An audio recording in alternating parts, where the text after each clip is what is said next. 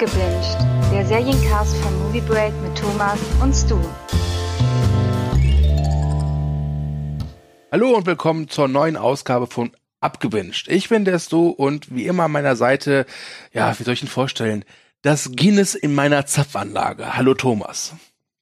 Hallo Stu. Ich dachte, ich mach's heute mal ein bisschen britisch. Ja, das passt ja auch. Ja. Denn wir äh, sprechen heute über äh, Peaky Blinders oder wie es in Deutschland komplett heißt, Peaky Blinders Gangs of Birmingham. Genau. Ja. Willst du unseren wunderschönen, intelligenten und charismatischen Zuhörern kurz verraten, worum es in dieser Serie geht? Du schmeißt heute echt mit Nettigkeiten um dich. Ich habe gerade eben den Hatecast Wolf of Wall Street ausgemacht, äh, deswegen bin ich jetzt, habe ich meinen ganzen Hass gerade eben schon abgeladen. Das heißt, ich bin jetzt voll im Ah, okay. Jetzt für mehr Liebe. Jetzt wird okay. gekuschelt, ja. Das passt aber bei Peaky Blinders äh, überhaupt nicht. Aber okay. genau, worum dreht sich äh, Peaky Blinders? Äh, was ihr übrigens auf äh, Netflix sehen könnt. Moment, Netflix. Netflix. Moment. Netflix. Geil. genau, ähm, Peaky Blinders dreht sich äh, im Kern um äh, Thomas Shelby, genannt Tommy. Und äh, der gehört zu einer Roma-Familie, die in Birmingham lebt, also quasi im Jahr 1919, wo die Straßen noch dreckig sind, die Fabriken rauchen, die Arbeiterinnen und Arbeiter streiken und natürlich äh, das Geld nicht auf der Straße liegt. Deswegen hat äh, Tommy eine Idee, also das kann man schon mal ganz kurz vorweg sagen. Also Tommy ist ein sehr intelligenter Charakter und zusammen mit seiner Familie, die halt Roma ist, das hatte ich ganz kurz schon gesagt, äh, macht er ein Familienunternehmen auf, ein Verbrechersyndikat und lässt dieses Familienunternehmen quasi auch wie ein Betrieb führen. Und genau, da hat er quasi seine ganze Familie rundherum, zum Beispiel seinen Bruder äh, Arthur Shelby. Und gemeinsam fangen sie dann an, Waffengeschäfte zu machen. Gemeinsam fangen sie an, äh, vor allen Dingen äh, Wetten anzunehmen in Birmingham und immer mehr Geld zu scheffeln. Und was noch interessant ist, das muss man noch erwähnen, ist, dass alle, vor allen Dingen die Erwachsenen quasi, die in Birmingham da gerade ansässig sind, äh, eine Gemeinsamkeit verbindet, dass sie alle im Ersten Weltkrieg gekämpft haben und äh, teils gebrochen und mit Traumata zurückgekommen sind und jetzt versuchen, das alles zu überwinden, zu überleben und gemeinsam halt dafür kämpfen, dass sie es irgendwann besser haben. Das ist so der Start, die Ausgangslage der ersten Staffel. So wunderschön zusammengefasst, lieber Thomas. Ich bin stolz auf dich und äh, danke dir von ganzem Herzen. Ja, man muss dazu sagen, ich habe die Staffel 1 vor ein paar Jahren gesehen und habe äh, dieses Jahr Staffel 3 und Staffel äh, 4 durchgebinged. Ja, ich habe Staffel 1 auch vor ein paar Jahren gesehen und dann nicht weitergemacht, obwohl sie mir gefallen hat. Und dann habe ich sie dank äh, Netflix, übrigens Netflix, geil, äh, dann auch so fast so in einem Rutsch geguckt tatsächlich. Also Staffel 1 bis äh, 4. Die fünfte ist ja für dieses Jahr angekündigt, gibt's aber noch keinen Termin. Ja, und äh, was soll ich sagen? Das das erste, was mir ins Auge gestochen hat, was mir besonders gefallen hat, ist, dass äh, Thomas Shelby äh, von Cillian Murphy gespielt wird. Kennt man aus 28 Days Later unter anderem, den ich ja unglaublich toll finde. Genau, er wird nicht nur von ihm verkörpert, er wird quasi manifestiert, muss man ja bald sagen. Also das ist wirklich eine großartige Darstellung von ihm. Ja, der hat so, er hat so eine leicht bubenhafte Ausstrahlung, die aber ganz schnell Mhm. umswitchen kann. Dass, dass er auch wirklich gefährlich wirkt. Also der, der, der das, das tut der Figur wirklich gut, dass sie alleine von der Präsenz so vielseitig ist. Ja, genau. Ja? Ähm, du hast ja schon gesagt, spielt in Birmingham 1919, also Mhm. nach dem Ersten Weltkrieg und alle haben noch ihre Wehwehchen davon zu tragen, auch Thomas Shelby, aber er versucht ja diese Wehwehchen, sage ich mal, wobei Wehwehchen ist jetzt ein bisschen ach untertrieben. Ähm, Ja. ähm, Sie wurden verschüttet, genau, Ja. äh, beim äh, Grabenkämpfen. ja, ähm, er versucht sich ja das nicht so richtig anmerken zu lassen. Also er hat auch schon diese Führungsposition verdientermaßen inne, hatte ich so das Gefühl, in den, zumindest in den ersten zwei Staffeln. Weil kein anderer seiner Familie, ich sag mal, die notwendige Intelligenz besitzt, um das zu führen. Genau. Also es gibt ja noch seine Schwester, ähm, die auch sehr intelligent ist, aber die zu emotional agiert. Ja. Was kannst Muss ich kurz überlegen, wie hieß sie denn? Ja. Ah, die. Warte, das, das, das, habe ich äh, mir natürlich, äh, äh, die heißt Na, eigentlich, eigentlich ja nicht die Schwester, sondern die Tante. Tante, ja, Polly heißt sie. Polly, Genau. Polly Gray, äh, genau, äh, gespielt von äh, Helen McCrory. Also man muss gestehen, bei den ganzen Familienverhältnissen kann man manchmal ein bisschen durcheinander kommen. Ähm, weil es gibt halt dann John Shelby noch und wie gesagt Arthur Shelby, das sind die Brüder, wenn ich mich jetzt nicht irre. Dann gibt's noch äh, Ada Shelby und dann halt die Tante Polly. Mhm. Und aus dem ganzen Kreis ergeben sich aber noch mehr Familienverhältnisse. Und äh, seine Brüder, du hast jetzt schon hier Arthur Shelby äh, äh, und John Shelby erwähnt, das sind halt so mehr so Fußsoldaten, ja, die die Mhm. die hauen halt auf den Putz, ja, aber wenn die halt das Geschäft führen würden, ich glaube, dann wären die Peaky Blinders innerhalb von ja, einer Woche wahrscheinlich bankrott. ja. Ähm, als du die Serie das erste Mal gesehen hast, ich habe ja schon gesagt, mir fiel als erstes halt äh, Cillian Murphy auf. Was war das bei dir? Es gibt ja, finde ich, wenn man so eine Serie guckt, immer so einen Punkt, wo man merkt, so, hey, jetzt hat sie mich. Weißt du noch, was es bei Ja. Peaky Blinders bei dir war? Ich, ich glaube auch im Kern erstmal äh, Cillian Murphy, so mit seiner Präsenz, mit der Ausstrahlung und Birmingham. Ich, ich weiß gar nicht, ich, ich habe so ein Fable für solche Städte im Umbruch. Und da kommen wir, glaube ich, später nochmal zu, weil es gibt ja dann im Laufe der Staffel noch äh, drastische politische Entwicklungen, die damit reinkommen. Und äh, die, dieses, dieses Gefühl, dass die quasi von, also eigentlich kann man ihnen ja gar nicht böse sein, obwohl sie ständig Menschen töten, weil sie gegen das System kämpfen. Mhm. Weißt du, was ich meine? Ja. Also sie versuchen halt aus dem untersten Dreck herauszukommen, natürlich mit den schlimmsten Methoden, die es überhaupt gibt, und gegen quasi die Elite zu kämpfen. Und ich mag Außenseiter. Ja.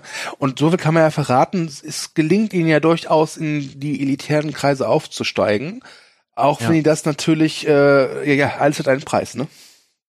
Mhm. Ja.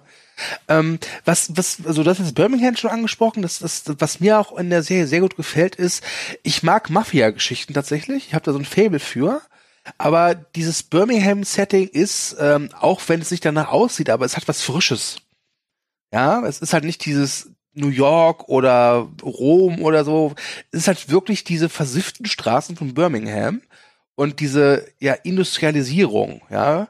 Mhm. Ähm, also es ist eigentlich ziemlich menschenunwürdig, wobei ich da auch anmerken möchte, ich finde, dass die Serie schon hier und da ein bisschen zu verklärt romantisch auf die Sache ja drauf guckt. Ich glaube, in Wahrheit sah das in Birmingham damals vielleicht sogar noch schlimmer aus.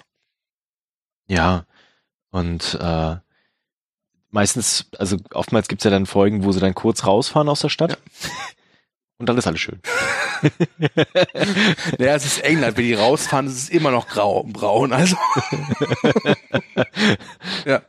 Genau, also, aber das ist, glaube ich, das, was mich relativ schnell auch abgeholt hat und natürlich auch Mafia-Geschichte. Ich hatte es ja schon mal formuliert gehabt, das ist für mich so ein bisschen der Pate in Serienform. Mhm. Ich glaube, da gehst du mit mir nicht d'accord. Na, Ähm, ja, aber es, äh, es hat ein sehr, sehr hohes Niveau. Und äh, in England ist sie ja sehr, sehr erfolgreich. Ja, ähm, sie lief auf BBC Two und ist jetzt, glaube ich, die fünfte Staffel soll jetzt endlich, glaube ich, auf BBC One laufen. Also es ist schon ein Ritterschlag dann. Und äh, der Stephen Knight, der halt der das Mastermind der Serie ist, hat auch schon bekannt gegeben, dass er durchaus äh, plant, noch Staffel 6 und 7 zu machen. Also da dürfen sich Peaky Blinders Fans freuen, vor allem weil ja auch die letzten Staffeln sehr erfolgreich waren. Das heißt, es gibt keinen Grund für den Sender, die, die Serie jetzt einzustellen. Und äh, man muss noch dazu sagen, es gibt auch immer wieder äh, recht bekannte Gesichter Mhm. zu entdecken. Also nicht nur Cillian Murphy, der halt die Hauptrolle spielt, sondern in der ersten Staffel ist ja auch unter anderem Sam Neill dabei. Und in den späteren Staffeln ist auch Tom Hardy dabei. Ja, das stimmt. Äh, Tom Hardy, der eine Bäckerei führt, würde ich sagen. Man Ja. kann wählen zwischen weißem und braunem Brot. ja. Und Ja. der sichtbar Spaß an seiner Rolle hat. Also der verkörpert eine Oh ja. Figur, äh, ah, die ist, die ist im besten Sinne unangenehm, weil man immer so das Mhm. Gefühl hat, gleich bringt er einfach einen um. Einfach so aus, aus, weil er es kann. Ja, also seine Rolle heißt äh, Al- Alfie Solomon. Und oh boy, also ich, jedes, also er sitzt hauptsächlich hinter seinem Schreibtisch und hält irgendwelche total teilweise absurden Vorträge, wo ich immer denke, okay, wenn jetzt der Typ, der ihm gegenüber sitzt, nicht die Antwort gibt, die er, die Alfie Solomon hören will, dann ist, ist der gegenüber bei tot. Also da geht immer so eine ständige Gefahr aus. Allgemein, so von diesem Birmingham, es ist halt keine, keine Wohlfühloase, ja? Das muss man auch mal sagen. Ähm, die, die Peaky Blinders äh, agieren schon sehr selbstbewusst, aber auch nur so in ihrem Viertel. Also die, die wissen schon, zumindest in den ersten, äh, in der ersten Staffel, wo ihre Grenzen sind. Und dieser Thomas Shelby versucht halt diese Grenzen zu erweitern. Das macht er halt sehr clever, wird aber tatsächlich auch immer wieder ähm, von seiner eigenen Familie boykottiert. Äh, manchmal freiwillig, also bewusst und manchmal un unbewusst. Ne? Ja. Ähm, aber das, das ist ja auch so eine äh, ganz klassische Mafia-Sache. Ja, ähm, das, das, also Pate 2 zum Beispiel, ja, der, der, der, der, der, der Bruder, der nach mehr Macht strebt und deswegen sein eigen Fleisch und Blut verrät. Ja. Ach, hast du diese jetzt doch mit dem Paten verglichen?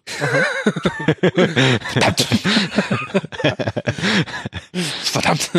Ja, also ich meine, äh, da sind schon Parallelen, klar. Das, das, das stimmt schon. Ja. Äh, ich sag nur halt so viel, ähm, ich muss gestehen, dass mich die Serie eine Zeit lang aber verloren hat tatsächlich.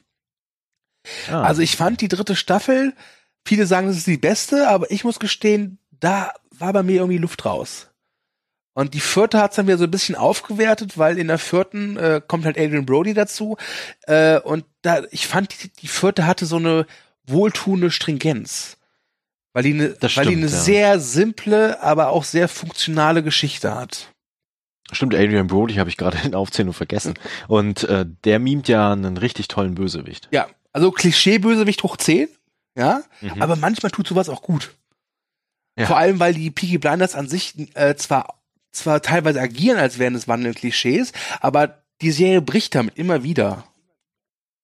Genau, was ich noch sagen wollte, also vielleicht drei Kernthemen, die die Serie auch noch auszeichnen. Zum einen sind das wirklich durchdachte und intelligente Dialoge, mhm. oftmals also die wirklich scharf sind.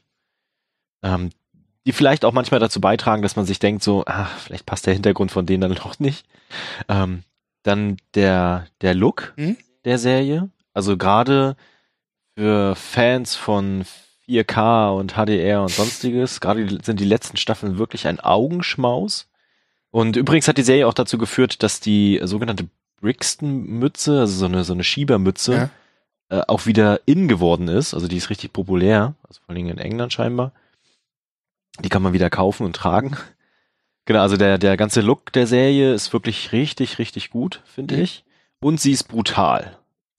Also sie ist wirklich schonungslos an manchen Stellen. Ja, das, das stimmt. Also es gibt gewiss natürlich Serien, die sind noch grafischer in ihrer Gewalt, aber ich finde, ja. bei, wenn Peaky Blinders halt will, dass eine Figur leidet, dann wird das Leid auch nicht ausbeuterisch dargestellt, aber schon sehr drastisch. Ja, also es gibt ja. da durchaus Szenen, die sind halt unangenehm, auch wenn man halt nicht komplett explizit sieht, was passiert.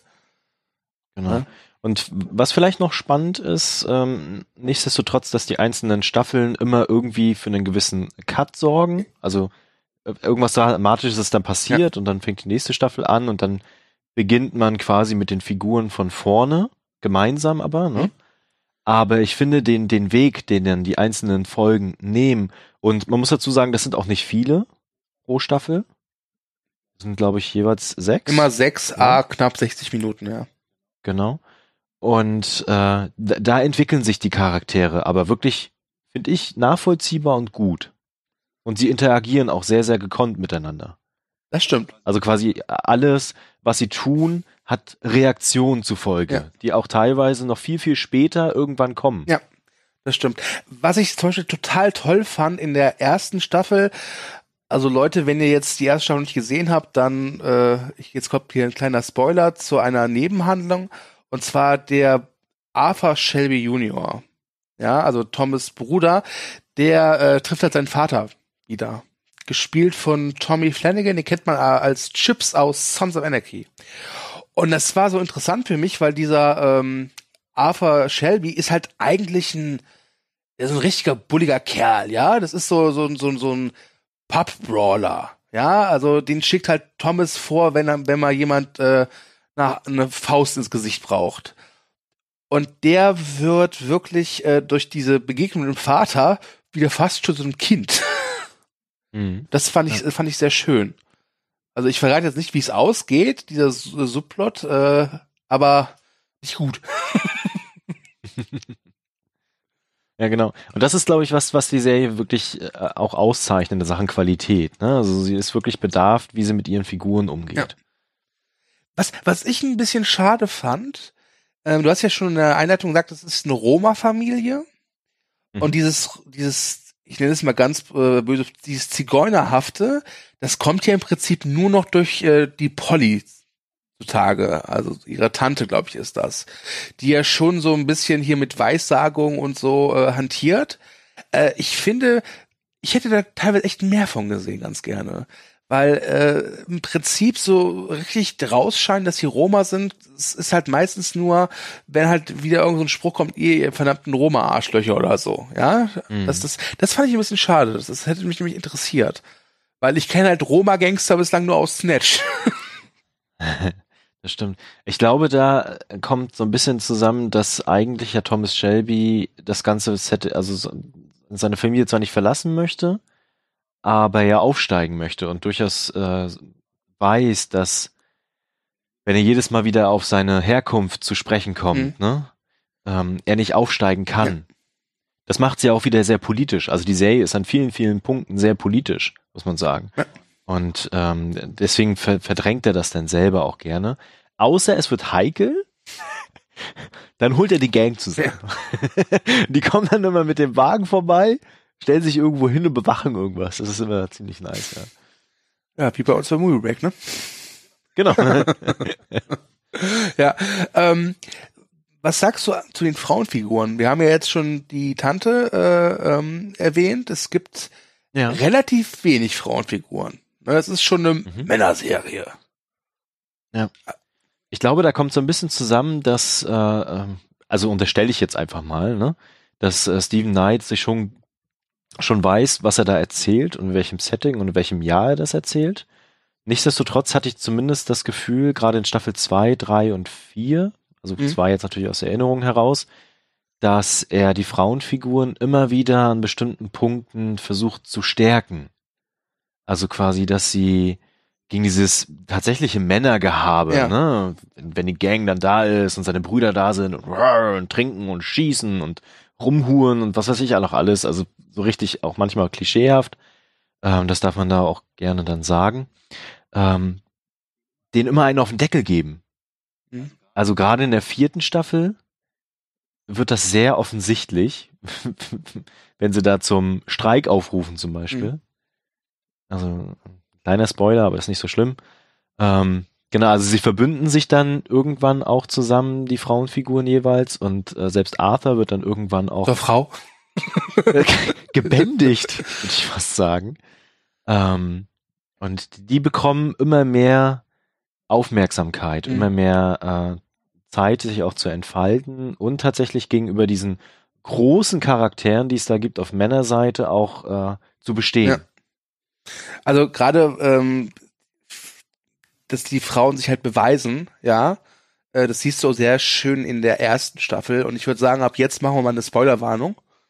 Mhm. Ja, äh, machen wir direkt eine Spoilerwarnung zu den kompletten vier Staffeln, die es gibt. Ja, okay. Also, ja, ab jetzt, liebe Leute von heute, Spoilerwarnung, Peaky Blinders, Staffel 1 bis 4. Ähm, es gibt diese Kellnerin, gespielt von Annabelle Wallace, die habt ihr vielleicht gesehen an der Seite von Tom Cruise in diesem gefloppten neuen Versuch von Die Mumie, ähm, die halt als Kellnerin im, der, im Pub der Peaky Blinders anheuert äh, und die halt tatsächlich am Anfang so erscheint, als wäre sie halt so, ja, die arme Frau, die beschützt werden muss, ja? Mhm. Und es ist schon sehr deutlich, da, da läuft was zwischen ihr und Thomas Shelby. Irgendwas passiert da eines Tages. Aber nein, also doch, es passiert was. ja, aber sie ist eben auch Agentin. Ja, und das hat mich durchaus überrascht. Fand ich ganz gut. Ähm, wobei man auch ganz ehrlich sagen muss, äh, die, die, die wahre äh, super Beziehung. Die interessanteste Beziehung in der ersten Staffel ist natürlich die zwischen Thomas Shelby und seinem Gegenspieler, gespielt von Sam Neill. Jetzt äh, der Name fällt mir äh, Chester Campbell. Genau, Chester Campbell. Ja, die halt so das krasse Gegenstück ist der Peaky Blinders. Das ist ein sehr vornehmer britischer Polizist.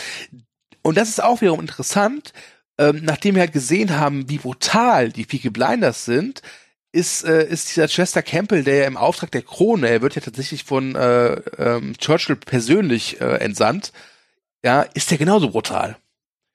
Ja, genau. Ja? Das fand ich auch sehr schön. Und da habe ich mich gefragt, die Gewalt, die die Peaky Blinders ausüben, die ist zwar hart, aber die macht mir nicht so viel aus wie die Gewalt, die dann Chester Campbell dann ausübt. Weil, weil er, Und- weil er, fand ich, immer perfider war. Und die Gewalt, die letztendlich auch vom Staat ausgeht.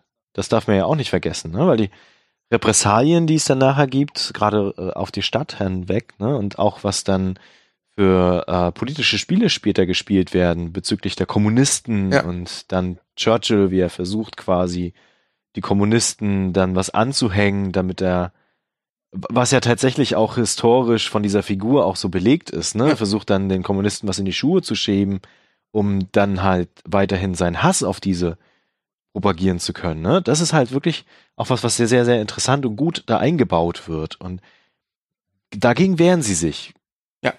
Das stimmt. Ich fand's auch eh total interessant.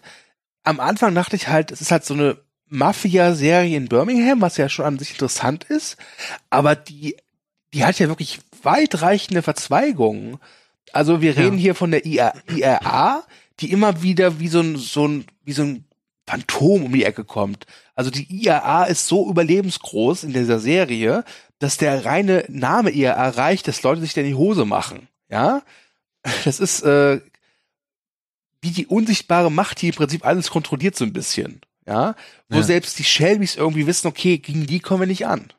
Ja, die Genau. müssen wir halt irgendwie nicht auf unsere Seite ziehen, das wäre auch gefährlich, aber die einfach machen lassen und die nicht in, ins Gehege kommen. Ja, das, das, äh, das fand ich interessant. Und halt später in Staffel zwei und drei oder vor allem drei gibt's halt wirklich, äh, da sind die ja Politik mit drin. Ja, da Genau. geht's halt wirklich um, Sowjet, äh, um Sowjetunion, Bolschewiken und, und, und, und. Das ist, das ist, das ist interessant, auch wenn ich halt sagen muss, die dritte Staffel litt auch ein bisschen drunter, fand ich. Das war mir alles ein bisschen zu schwer, ein bisschen zu bullig, bräsig. Das, äh, es das war nicht ganz so meins. Deswegen fand ich halt die vierte Staffel so erholsam, weil die halt wirklich richtig so, äh, so fast forward war. Einfach direkt aufs Ziel drauf. Ja, zumal es in der vierten Staffel, das ist jetzt vor allem mir noch am präsentesten, auch diese fantastische Schießerei, Verfolgungsjagd gibt in den einen Arbeiterviertel.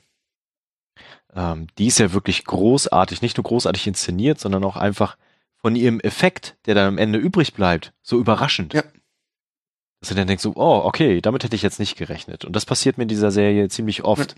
Und ja, ich muss dir echt recht geben, also wenn man das nochmal so ein bisschen im Detail auseinander nimmt in der dritten Staffel, äh, wussten sie, glaube ich, dann irgendwann selber nicht mehr, wohin sie mit dieser Storyline wollen. Und haben das ja dann auch beendet. Was ich auch in der vierten Staffel schön finde, also der Thomas Shelby ist ja auch aufgestiegen, ja.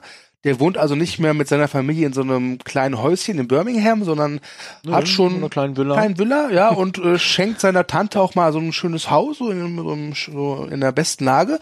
Ähm, aber trotz allem sind es in der vierten Staffel die, die alten, dreckigen Probleme, die ihm halt einholen. Und nicht die, Mhm. die Probleme, die er jetzt haben möchte. Zum Beispiel, dass er eine Wahl nicht finanziert bekommt, ja. Ja, sowas halt. Aber das fand ich auch ganz schön. Also, dieses, dieses, die Vergangenheit holt dich halt immer ein, ja. Du, so- du, so nach dem Motto, du kommst aus Birmingham, ja, und Birmingham wird dich irgendwann auch zurückholen. Und dich Und fressen. dich fressen, ja. Genau. Aber da bin ich gespannt, wie sie die fünfte Staffel irgendwann dann äh, erzählen wollen, weil da geht's ja wieder Richtung Politik jetzt. Am Ja. Ende. Kann durchaus interessant sein. Ich, ich hoffe nur nicht, dass ich's, ähm, das fand ich ein bisschen schade. In der, die vierte Staffel äh, beginnt ja, ja nicht beginnt, aber es ist eine der ersten großen äh, Szenen, äh, dass der jüngste Bruder von Thomas Shelby halt umgebracht wird. Mhm, genau. Und ich wusste, also ich muss gestehen, es hat mich in der Hinsicht nicht gestört, weil ich fand, das war immer die Shelby-Figur, die am wenigsten Aussagekraft hatte. Ich hatte, ich hatte Ja. immer das Gefühl, der hat sich nicht verändert, außer dass er halt äh, äh, ein bisschen größer geworden ist und jetzt einen Bart trägt. ja. Ja. Ähm, trotz allem fand ich es ein bisschen, ich weiß nicht, ich, ich weiß nicht, wie ich dazu stehen soll, dass sie ihn so rausgenommen haben. Zum einen ist es nicht schlimm, zum anderen ist äh, ja so ein Krieg zu damit zu beginnen, dass man halt eine Figur äh, äh, töten lässt, auch immer irgendwie, ich weiß nicht, ein sehr einfaches, billiges Mittel, finde ich. Ja, wobei das ja nicht der Beginn war. Ja, aber es ist schon, fand ich, in der vierten Staffel so die erste große, wirklich erinnerungswürdige Szene. Ja. Okay, doch, die Szene, wenn Adrian Brody mit seinen Killern da ankommt, das ist in, und in, beim Zoll, die ist auch ganz gut, fand ich. Stimmt, ja. Und- Genau, also ich muss auch sagen, dass sie, äh, die Figuren da auch wirklich ihren Freiraum bekommen, um sich irgendwie so darzustellen, wie sie halt wollen. Also auch die Schauspieler, ne? Also Mhm. gerade, wir hatten das ja vorhin angesprochen mit Tom Hardy, der ja gerade in der dritten Staffel großartige Szenen bekommt, in, oder in der zweiten sogar schon. Ich weiß es gerade gar nicht. Äh, der hat in der Ja, es zweiten und geht, dritten in- beiden Staffeln Genau, ja. Genau, wo es in der zweiten darum geht, dass sie ja London erobern wollen, in Anführungsstrichen. Und äh, richtig eklig teilweise. Du hast es ja schon angesprochen. Ja. Und aber auch Adrian Brody, ähm, der quasi äh, die italienische Mafia repräsentiert und da diesen Krieg ausbrechen lässt in der vierten Staffel. Ja, das hat mir gefallen. Was ich auch ein bisschen schwach fand, äh, diese Grace, äh, die ja diese Geheimagentin ist, die verfällt ja dann doch Thomas Shelby. Und Ja, und die lassen sie, ja. ja, und dann äh, ist sie dann weg, dann kommt sie wieder, dann heiraten sie und dann wird ich auch umgebracht. Äh, ich muss gestehen, ich glaube, ich hätte es ganz cool gefunden, wenn die einfach, äh, nachdem sie das erste Mal abgehauen ist, einfach weggeblieben wäre. Ich Ja. fand, das war auch nicht so was Wahre. Da muss ich auch sagen, das war der so ein bisschen schwacher Start von der dritten Staffel, weil du schon wusstest, dass da irgendwas passieren wird in die Richtung. Und ähm, jetzt haben sie ja auch gemeinsam ein Kind, Ja. Was aber immer jetzt zur Seite geschoben wird. Das ist, das ist, das ist, das ist immer das Allergeilste. So Serien, wenn da so ein Kind ist. Also, Hast du Dexter gesehen? ja. Dexter hat ja auch ein Kind, ne? Und dieses Kind ist halt irgendwie in der Staffel 5 wichtig und danach ist es gefühlt immer nur, ach, da ist die Nanny, ja, Genau. du wirst bei Freunden abgegeben, wo ich mir denke, was soll denn das? genau. Dann hast du plötzlich so einen, so einen, so einen Charakterballast. Was machst du denn jetzt mit dem Gör? ja, ja, Ist noch nicht erwachsen, kann noch nicht kämpfen.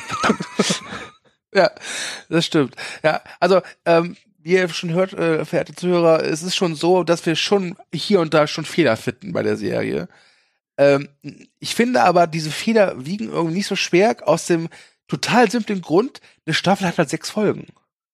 Ja, Ne? genau. Das, das heißt, äh, auch bei der dritten Staffel, die ich glaube, wir beide am schwächsten finden, oder? Ja, Ähm, ja doch, ja. Selbst da ist es nicht so wild tatsächlich. Das kriegt man halt schnell durchgepeitscht, sag ich mal, weil es tatsächlich keine Filler-Episoden gibt. Das ist alles sehr gut zusammen, äh, ich nenne es mal komponiert.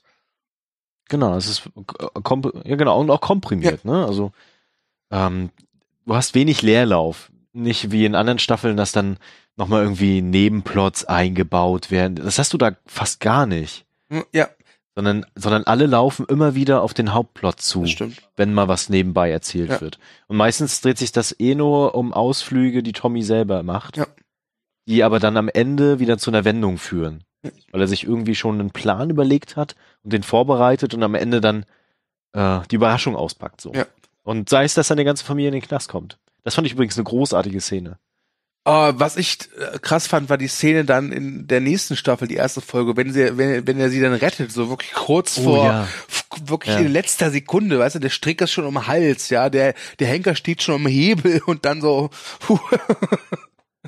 Ich äh, habe die Serie mit meiner Frau geguckt ja, und äh, die ist bei solchen Szenen dann äh, durchaus dann mitgenommen ja. und saß dann schon neben mir und meinte, das können die doch nicht tun. Aber das ist ja auch das Schöne. Ganz ehrlich, man würde es der Serie zutrauen, dass sie es tun. Ja, das stimmt, ja. Ja. Das, Also gerade gerade bei Polly hätte ich gedacht, okay, jetzt cutten sie sie, jetzt geht die drauf. was sagst du eigentlich zu Polly so allgemein? Zur, so, das ist die Tante, wo ich jetzt gesagt habe, das ist die einzige, die so wirklich dieses, dieses so ein bisschen Roma-Flair mit reinbringt. Ja. Weil da muss ich gestehen, die hat ja also die hat ja auch so ihren eigenen Story-Arc, dass sie äh, als junge Frau ihre zwei ersten Kinder abgeben musste. Und dann Ja. findet sie halt raus, dass das waren, glaube ich, Zwillinge, meine ich, ne? Und, Mhm, genau. und die Tochter ist halt gestorben irgendwo in Australien und den Jungen findet sie halt wieder. Und der wird halt äh, in der zweiten Staffel, glaube ich, eingeführt. Und ich glaube, ab der dritten Staffel äh, wird er dann zum Buchhalter der Familie ernannt. Äh, der heißt Michael und ich muss gestehen, ich fand den irgendwie, der war mir zu glatt. Ja, aber der hat in der vierten Staffel hat er deutlich Profil gewonnen. Das stimmt schon, ja. Dadurch, dass er dann nicht mehr der Buchhalter war, sondern ja auch seine Hände schmutzig machen musste. Ne? Oder auch wollte. Ja, das stimmt. Genau, ansonsten zu Polly. Ich finde sie insofern sehr interessant, weil sie ein starkes Gegenstück zu Tommy darstellt. Weil sie auch sehr intelligent ist, was du ja schon angesprochen hattest. Sie hat immer irgendwo, ähm, sie kann sehr gut Charaktere lesen Ja. und ihre Entscheidungen, die sie treffen wollen, auch vorhersehen ja teilweise. Und dementsprechend arbeitet sie immer Tommy sehr gut zu. Außer die haben Streit. Dann arbeitet sie voll gegen Tommy. Ja. Und das ziemlich effektiv. Und das macht sie so großartig. Also es ist wirklich eine starke Figur. Ein Problem hatte ich mit ihr. Das war ihre kurze Ich sehe Geister-Tour, die sie da hatte. Mhm. Die war zu schnell beendet, fand ich. Also Ich fand's gut, dass die Ja. schnell beendet war, wenn ich ehrlich bin. Also, Ja, ja, ja, ja, klar. Aber, sie, aber wenn man sowas anfängt, dann muss man halt auch irgendwas Mhm. daraus machen, ne? Und nicht einfach sagen so, uh, sie ist verrückt. Okay, jetzt müssen wir alle gegen die Italiener kämpfen. Okay, ich bin geheilt. ähm, das ist halt irgendwie blöd. Und ähm, ihr Love Interest mit dem Maler, der auch ein durchaus bekanntes Gesicht ist, ich den Namen aber vergessen habe, mhm.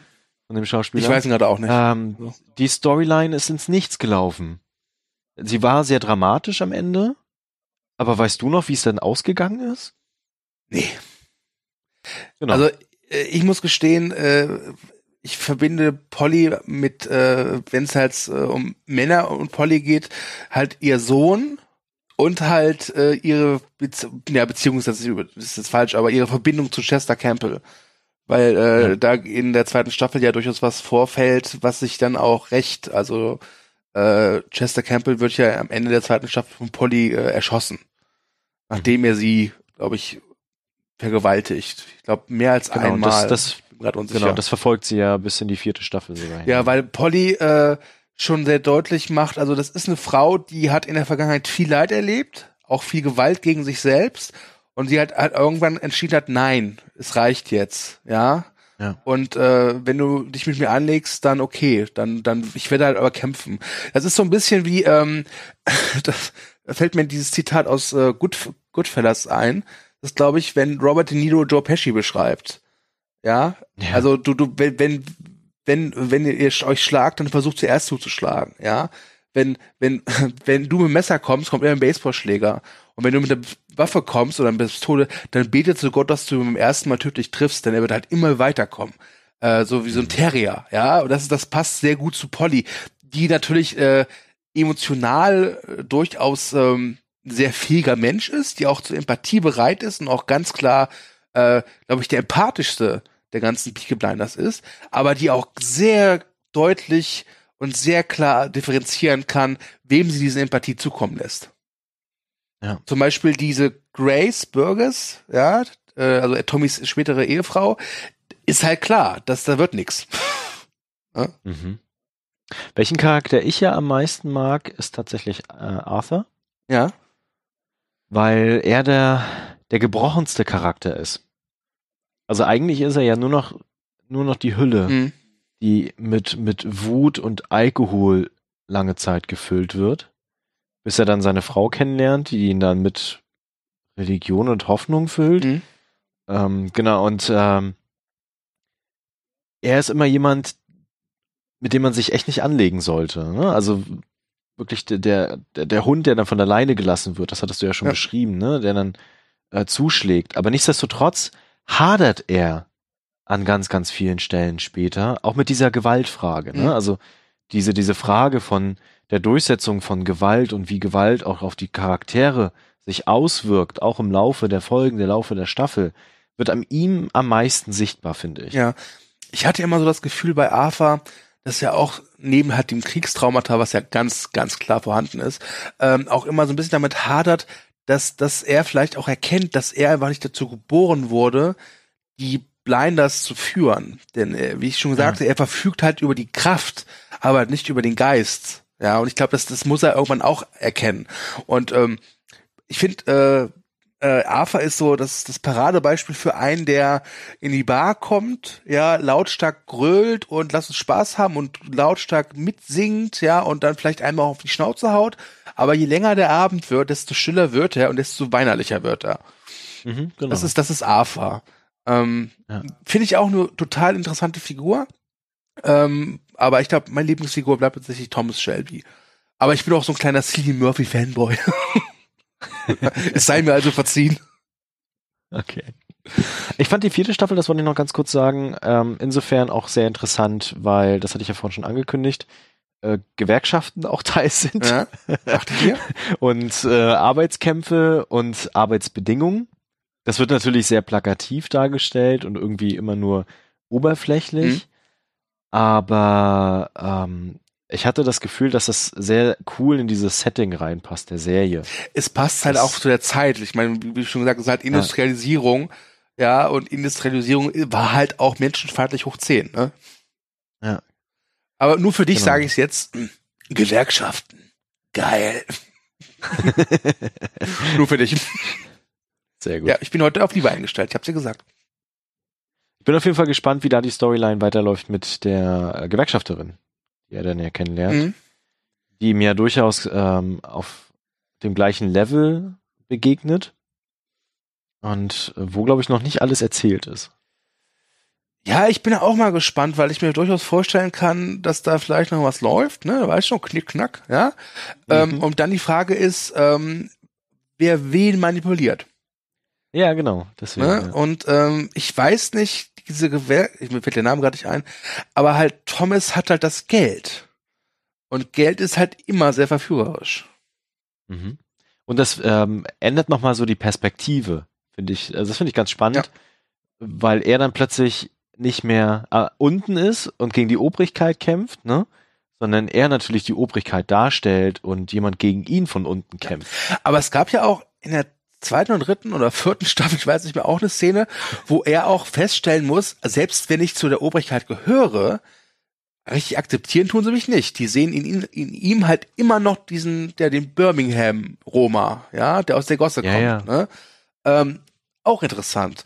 Und ich meine, ja. ich glaube, er verfolgt ja schon dieses höhere Ziel, dass er irgendwann genug Geld, also dass er zum einen viel Geld hat, dass er seine Familie äh, versorgen kann und das im besten äh, Maße und halt eben, dass seine Geschäfte legal werden, ja. Mhm. Und ich glaube, er will ja dann irgendwie raus, ja, dieses Leben einfach nur genießen irgendwie, mit seiner Family da irgendwie auf irgendeinem Hof, ja, und dann äh, La Dolce Vita. Aber naja, das wird er nicht schaffen. das kann ich mir nicht vorstellen.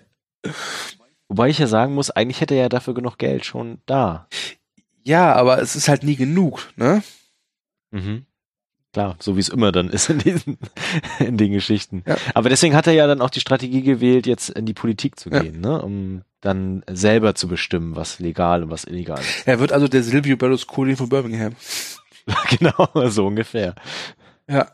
Also ich bin, ich bin gespannt, wie es weitergeht. Ich muss aber jetzt auch sagen, also ich habe die vier Staffeln jetzt, äh, ich glaube im November habe ich angefangen und vor einer knapp einem Monat habe ich aufgehört, ja ich hätte kein Problem, jetzt noch ein bisschen zu warten. Also es ist jetzt nicht so, dass ich jetzt Feuer und Flamme auf die neue Staffel bin. Wie ist es bei dir?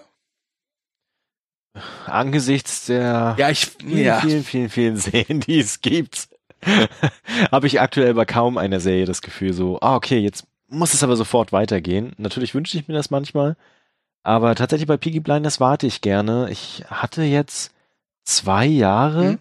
Zwischen Staffel 1, 2 und jetzt 3, 4, weil ich irgendwann entsetzt festgestellt habe, dass auf Netflix ja Staffel 3 und Staffel 4 vorhanden sind. Und äh, dann gleich alles durchgeguckt hatte. Genau, aber er muss auch gestehen, so, ich kann jetzt auch einfach ein Jahr warten, bis dann Staffel ja. 5 irgendwann aufploppt und ich dann feststelle, oh, Staffel 5 ist auch schon auf Netflix, jetzt gucke ich weiter. Es ist mir auch, wie gesagt, beim Gucken aufgefallen, also klar, es gibt so Cliffhanger, Ja, aber ich hatte nie so das Problem, wenn eine Staffel zu Ende war, dann ein paar Tage zu warten, mit der nächsten Staffel anzufangen oder sogar ein paar, paar Wochen. Das war nicht so schlimm. Ja, es, es, genau. es war zwar immer ganz von Vorteil, dass Netflix dann irgendwie so äh, previously Videos gemacht hat. Das war schon ganz von Vorteil manchmal. Ähm, aber insgesamt äh, fand ich die Serie echt gut. Aber ich, sie hat mich jetzt nicht süchtig gemacht. Und das finde ich eigentlich ganz gut. Ah, das wünsche ich mir übrigens bei Amazon, dass sie das irgendwann einführen. Was in den Vorgängerstaffeln passiert ist. Äh, das habe ich jetzt aber gehabt tatsächlich. Echt? Also ich gucke ja gerade Vikings äh, und Da war das? da habe ich die erste Staffel abgeschlossen und bin ich auf die zweite gegangen und dann kam als erstes so ein so ein, so ein äh, Previously Video. Ah, okay. Mal abwarten. Ja, auf jeden Fall, äh, was ich sagen wollte, ähm, darauf möchte ich nochmal zu sprechen kommen. Die Serie sieht einfach unfassbar gut aus. Ja, das ist das das ist wahr. Also die ist, ich finde hier und da gibt's so ein paar Shots, da siehst du schon, okay, da wurde nachgeholfen, aber Mhm. ähm, trotz allem meistens die Kamera sehr nah an den Figuren. Ja. Ja, und das, das, das, das, das tut der Serie auch, auch gut.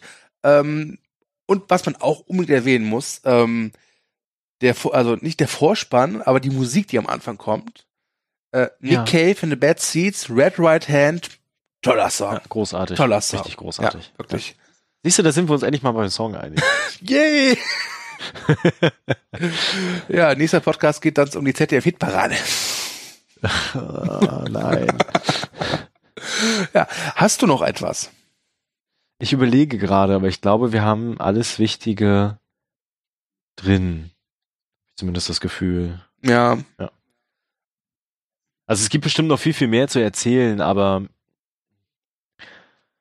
nichts, was jetzt unbedingt noch mal raus muss auf meinen Kopf. ja, gut, dann, dann würde ich sagen, äh, schließen wir die Akte Peaky Blinders.